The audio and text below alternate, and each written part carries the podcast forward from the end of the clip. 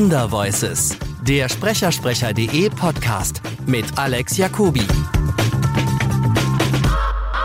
So probably you, you can introduce yourself. Who are you? I'm uh, Robert Potter, and I'm a professor of communication science at Indiana University Great. in Bloomington, Indiana, in the United States. And I'm the director of the Institute for Communication Research there at Indiana. Great. And uh, we have a series of uh, about four or five different labs there. Many of them collect psychophysiology data or biometric data, and, and we've been doing big data for a long time, long Okay. before the word even came uh, came to be known. So we sample signals from the body at about a thousand times a second, Yeah. and then uh, aggregate that into something that's a little bit more manageable. But Yeah. but we can look very very minutely at how the body reacts to to sound or video or or both uh, through video games, uh, websites, uh, music. Audio, all the all different types of media messages, and and then that tells us a little bit about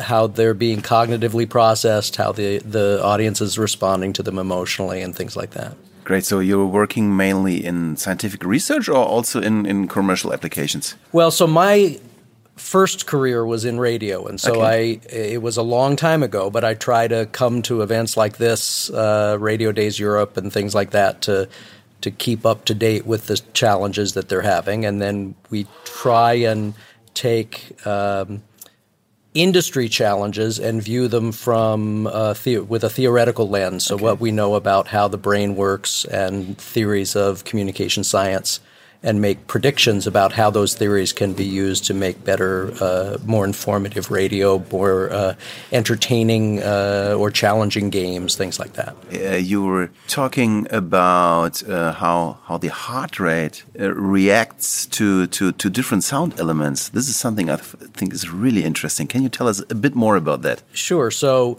when uh, the heart is actually controlled by two different uh, nerve parts of the nervous system, Yeah. the the parasympathetic nervous system and the sympathetic nervous system, and most of the time in media processing, it's the parasympathetic or the attention system that drives what the heart is doing. Yeah. So when something happens that's new in the environment, your body has what's called an orienting response. So Okay. it's it's been evolved. We've evolved, and not just humans. All types of animals have the orienting response. So when something new in the environment happens, you automatically send a little bit of attention to process it to make sure that it's safe Yeah. uh, and you don't have to run away from it, or that it's not uh, something that you need to run toward, right? Food or or mate or something, right? That that uh, that you need to process very quickly.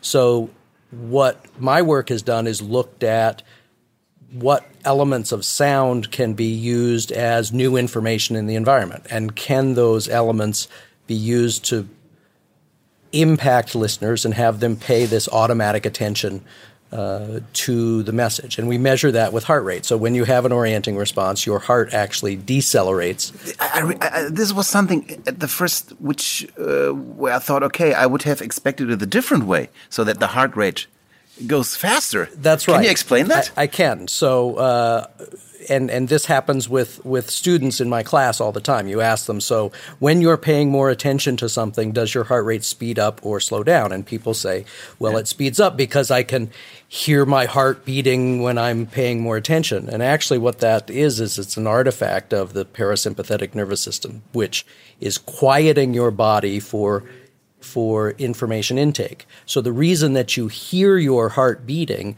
is that the rest of your body has quieted down so that you become aware of your heart where in the past or in a situation where your parasympathetic isn't activated, the rest of your body is so noisy if you will that you can't hear your heart. So, so the sinking heart rate is just something that follows the the quieting the, the of the quieting of the body. Correct. Right. Okay. Right. This is amazing. So the parasympathetic system is known as the as the uh, resting system, uh, the digesting system. The sympathetic nervous system is your fight or flight system. Yeah. So that's the get ready, stuff is going to happen system.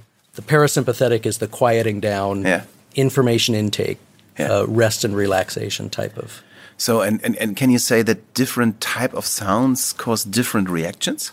Sure. So most uh, most of what we deal with in um, in audio production causes and video production, all sorts of media related events tend to activate the parasympathetic or the attention. Yeah.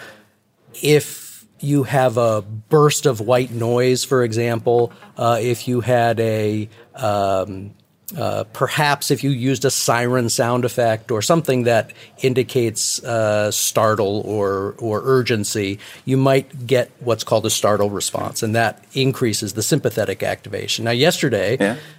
one of the things that I was able, I hope, to show is that in certain conditions, if you repeat these features, so if you play a jingle, if a, if a listener hears a jingle three times over the course of a broadcast, by the third time, it's now becoming more of an irritant, and you actually see the sympathetic nervous system affect the heart rate. So, and and therefore it accelerates, It when the third jingle plays. Um, now, that's only under certain conditions. Is this It's not all the something which we want to achieve in communication? Uh, I think actually the the data that I show yesterday, when your heart rate accelerates, that's a blocking out of information. So Okay. that's so I would say no, that's not what you want. Um, So it could be annoying. uh, correct, correct. okay. And this, uh, just in case your podcast listeners want to like actually make action on what I'm saying, that was only during um, isolated, focused listening. So if Yeah. you said, "Here, listen to this for 40 minutes," yeah. By the time the third jingle played, it was aversive. Yeah. Now, we don't, and that was in a music radio type of condition. Yeah. Now, we don't really tend to use music radio in that way. You don't, I wouldn't tell you sit in this chair and do nothing but listen for 40 minutes Yeah. to this, to this music radio. When we then shifted the condition and said, okay, listen to the music radio and do whatever you want, bring something to work on, that aversive reaction to the repetition went away. Yeah. Okay. So so if you're a podcast list, uh, producer, for example, and and you have compelling content Yeah. where you think the person's going to sit and listen very closely, you'll want to be careful about how often you use these things. Okay. If you're a back, if you're a producer who's creating audio that's more in a background, you can use that repetition to constantly call them back to, "Hey, remember me, remember me," and it won't Okay, be an great. aversive thing. And This is interesting for podcasts. I- I- Actually, I think because podcast is one of the few mediums which people consume as a secondary thing. So they uh, tend to do something else, like drive a car or or or go to the gym or whatever. So in case you assume that your listeners that's are in the gym point. or in the car, you can do that, right? I, I think that um, it's more so when I'm I I'm only thinking of my my own use Yeah. of podcasts now that I can't use podcasts at the same time that I'm doing something really cognitive. Okay, right? that's- yeah, So so yeah. I'm not going to use it when I'm uh, studying, when I'm doing my taxes, when I'm reading, right? I do it when I work out. I Yeah. did it this morning. Uh, when I wash dishes, Yeah. right? So, so, so you're right to a certain extent. But then music radio, I think, does tend to be used at least by my students at an undergraduate level yeah. at the same time that they are doing these cognitive tasks, Okay, right? So so yeah. so podcast, right? You can dual task with a podcast, Hmm? but it's more of a cognitive, what we call controlled attention Yeah. task than washing dishes. Yeah. no, but it, yeah, I, I'm sorry. Wait. yeah. So so then then so which You can only do one cognitive task. Listen to the true. podcast. That's exactly right. Right.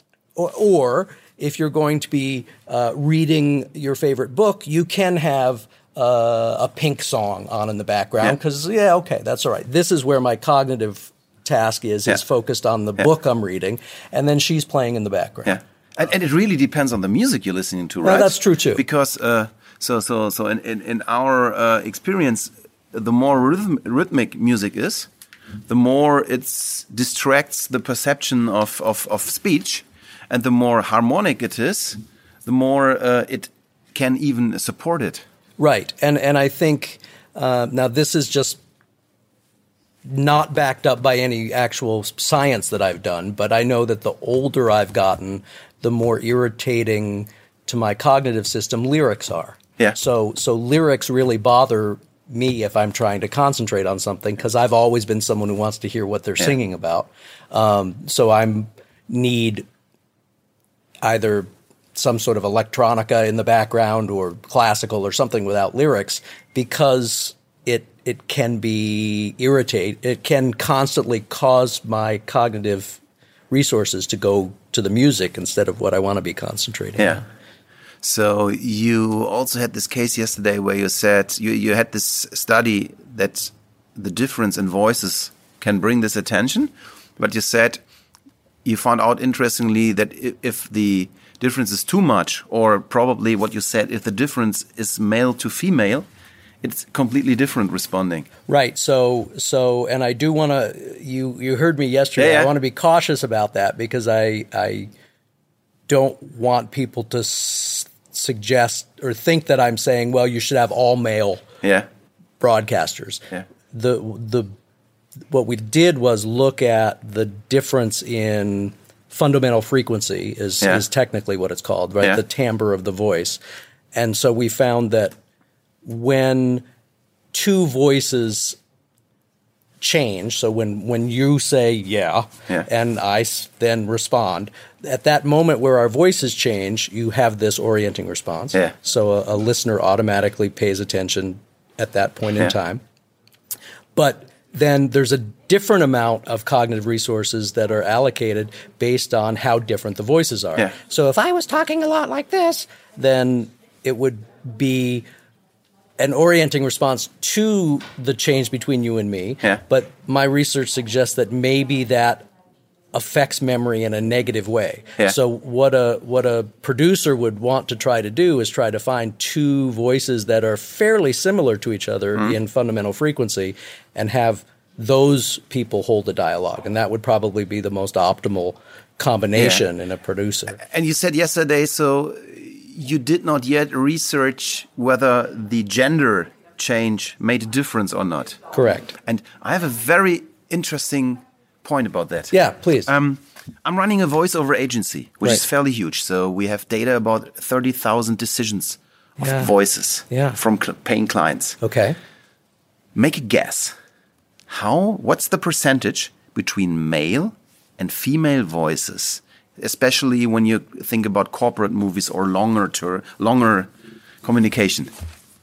Oh, you're putting me on the spot here. So this is corporate voiceover. Corporate voiceover say- narration, yeah. Okay, of Yeah. say like a, a public relations piece for Yeah, a, for for, example. a company. I would say probably 60-40 female. It's 80 20 men.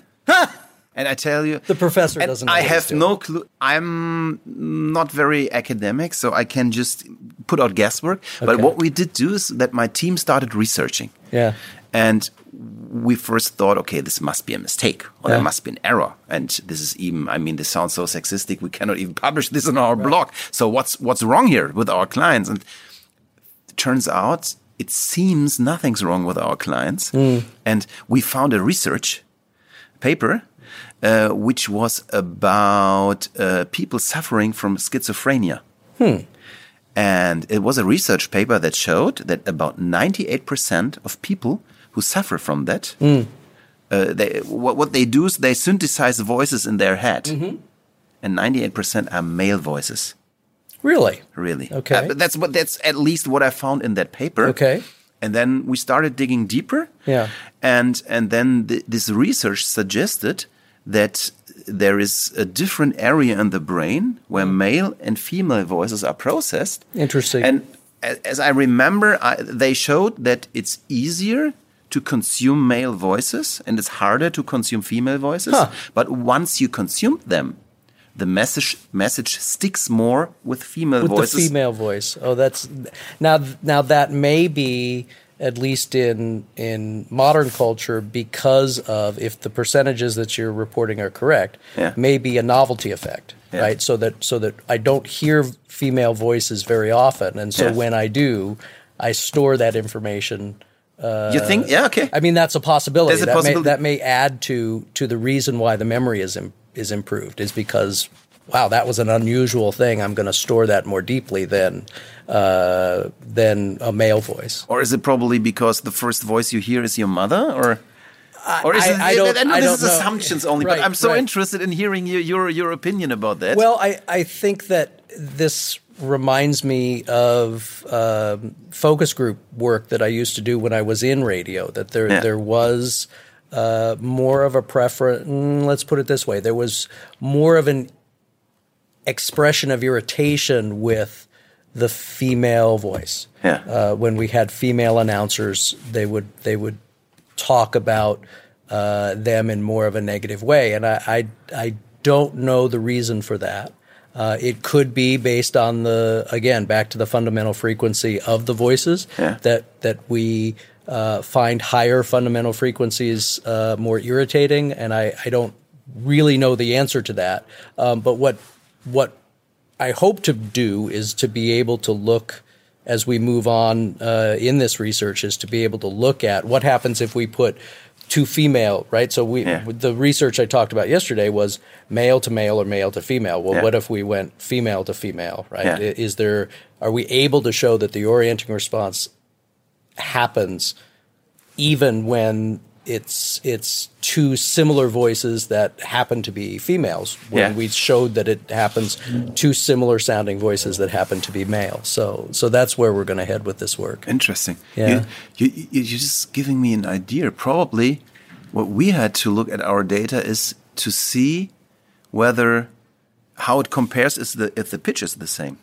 Hmm. So some, uh, I mean, it's th th there is a little That- oh, range right. where a deep female voice and a high male voice could meet in a range. That's that's very interesting. So rather than or in addition to looking at and if I'm understanding you right, your your data is like here's the palette from which people can choose. Yes, so we have about two thousand voice Right. talents. Okay, great. And they can choose. And I, I mean, the the strongest decision is a paid invoice to me. Correct. Right. That's right. That's right. And so you have that data where you could get not just look at it by gender, but you could look at it by fundamental frequency of the Actually, voice. yes. And actually, um, so I'm I have not uh, visited your company, but I'm thinking of, of vo- voiceover companies that I've visited in general. They'll have demos Yeah, sure. of these, right? Yes. it would be interesting to know your most successful voices, right? Yeah. The ones that get those Yeah. paid invoices. Not only their basic fundamental frequency, but how much ability to vary that fundamental frequency appears in their demo reel, right? So how much flexibility do they show in, the- question. in their vo- in their vocal talent? First thing, we don't do demo reels. Or- so, okay. so the first thing we learned is that there is a very different skill set needed for a long narration or for a short off voiceover. Oh, Yeah. So we actually do not pick humans, voice talents. We pick ways to speak. So we we we uh, always uh, say no to reels. We only accept single pieces of work and we categorize these single pieces of work even in if it's a, whether it's a commercial an audiobook or that and uh, then we can uh, separate a lot better between the abilities and, and between how people think about voices because it's not about the human it's about the way to speak Fascinating. so, so, so from, from from your perspective, what are probably can you can can you tell us a bit of what your perceptions? How do voices affect communication? There are, are there things where you can say, okay, we have research about that this works good or that, that this happens. Sure. So um, I, I think the the biggest tool that producers have is actually the the orienting response to the voice change. Okay. We've been talking about that a lot, Yeah. but it is a really robust finding in my work, which is that How would you apply that in a commercial? well, so back in the day when I used to work in commercial radio, it was always a difficulty for the production director who who worked the, these were local station produced spots so Yeah. not the national stuff that you probably work with but the local spot advertisements that he would assign to voice talent who worked at the mm-hmm. station it was always difficult to get two voice spots Yeah. because you had to involve twice as many people, Yeah. twice as many. And so we would get an awful lot of single voice spots. Well, right there, if you have management really supporting the fact that look, two voices are going to make a big difference because at the places in Yeah. the spot where those voices change, we capture automatic attention from the listeners.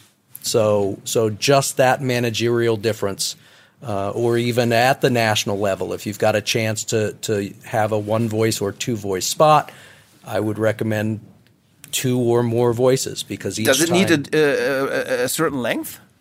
Uh, because because every new spot is a new voice, and is, isn't every spot itself starting an orienting Good response? Good point. Ag- a- absolutely right. So when when the DJ back announces out of a song and then goes from that right into a spot, there's a voice change. and We Yeah. call that actually uh, in in my pub in my work and, and in media psychology that would be a commercial onset. Okay. That that's and you do orient to commercial onsets. Yeah. But then within the commercial itself, you should have two or three because that commercial onset we talked yesterday in my in my presentation about automatic attention, which is what we've been talking about up until now, and controlled attention, Yeah. which is So probably just explain it a bit because that was so interesting. great. So so controlled attention is what I hope people who are listening to this podcast are paying to you and me. Controlled attention is what we mean when we say pay attention to this. And you decide to pay attention. And and you that's right. So it is selecting information from the environment that is meaningful to you or important to you, or uh, uh, uh, focused on your interests. Okay, so that's um, uh, a controlled process. And automatic attention is this orienting response. So when something new in the environment happens, uh, you automatically say, uh, spend a little bit of your cognitive resources to say, "Oh boy, that's new. What is that?" Yeah. When a commercial onsets, you have one of those orienting responses, and that's really instantaneous and short-lived. Yeah. Then it's the commercial's job or this podcast job to present uh, compelling content that really people are like, oh, what are they talking about? And they pay that controlled attention. So when the commercial onsets, that should be your big attention getter in terms of content. Yeah. So that's why starting an ad with a question is probably not a good approach, right? Because how boring is that? Are you looking for a new car? No. Okay. Yeah. But so you start with an orienting response, which is the onset of your new voice, and then you really in, uh, some somehow include some highly emotional or highly compelling content that gets them to then uh, become engaged, Yeah. right, with the message. Then when they're engaged with the message, and then their attention starts to drift away again, then you hit them with a voice change. That brings them back. Okay. Or you could probably emphasize like you, you could do a commercial where you describe a problem with one with one voice Yes. and then you come to the product and the solution and you change the voice to present the solution Ideal. Yes. because th this is what we often do in TV ads with music. Um, like you, you, you present a problem and then you have the pack shot. Yeah. And in the second the pack shot comes, it often works very well to use the, the, the, the chorus of a song or the most strongest part of the song, even with a break before. Right. And then, so, so uh, could you, could you back it with data or with research that it also works with music? Or- Oh, because sure. this is just a personal perception of mine. That's right. So music onsets also cause uh, orienting responses. We've done um, some work on aspects of pop songs that uh, seem to automatically attract attention. So if you shift from straight vocal singing to then auto tuning, Yeah. that's essentially a voice change. Yeah. When you have um, this is now will date when this work was done, but when you have uh, Justin Timberlake make some sort of you know yeah.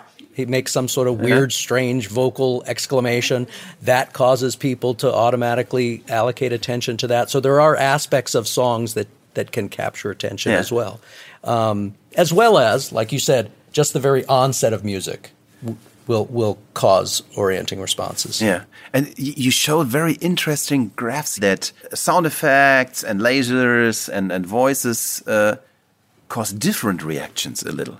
Right. Can, can you tell us a bit about that? Well, well, some of that uh, is an artifact of how many uh, different instances of each of those were included in that graph. Okay. If you remember, uh, the cool thing about the graphs that I show, which are these Yeah. six second graphs where the heart is decelerating over time, that shows that something important happened because if you were to average the heart rate of everybody sitting in this room, there's about six or seven of us sitting in this Yeah. room, we would get about a we would get a flat line at any point in time because your heart is increasing now based on keeping your body alive. Mm-hmm.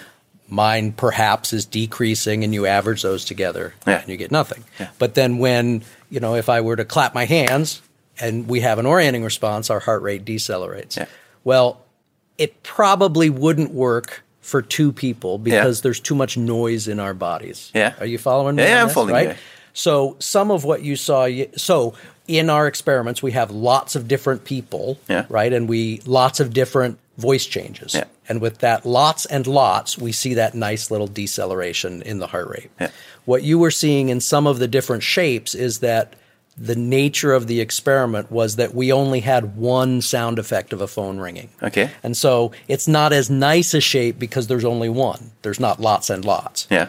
So if I were to then do uh, an experiment that said, well, let's have lots of different sound effects phone ringing, bacon sizzling, cow mooing, right? Yeah. And then we then we might see I would expect that we'd see the nice shape again. So some of what you saw about well there's different responses has to do with the noise Yeah. in the signal. Now some of the different response we talked about before that if you get irritated and then your heart accelerates and you see the heart rate increasing, that's in, that's more informative than the than the small variations in some of the shapes. This was amazing. Thank you very I, much. I enjoyed it very much. I, so, so- we, I learned so much. great. Thank you very Thank much. Thank you so much.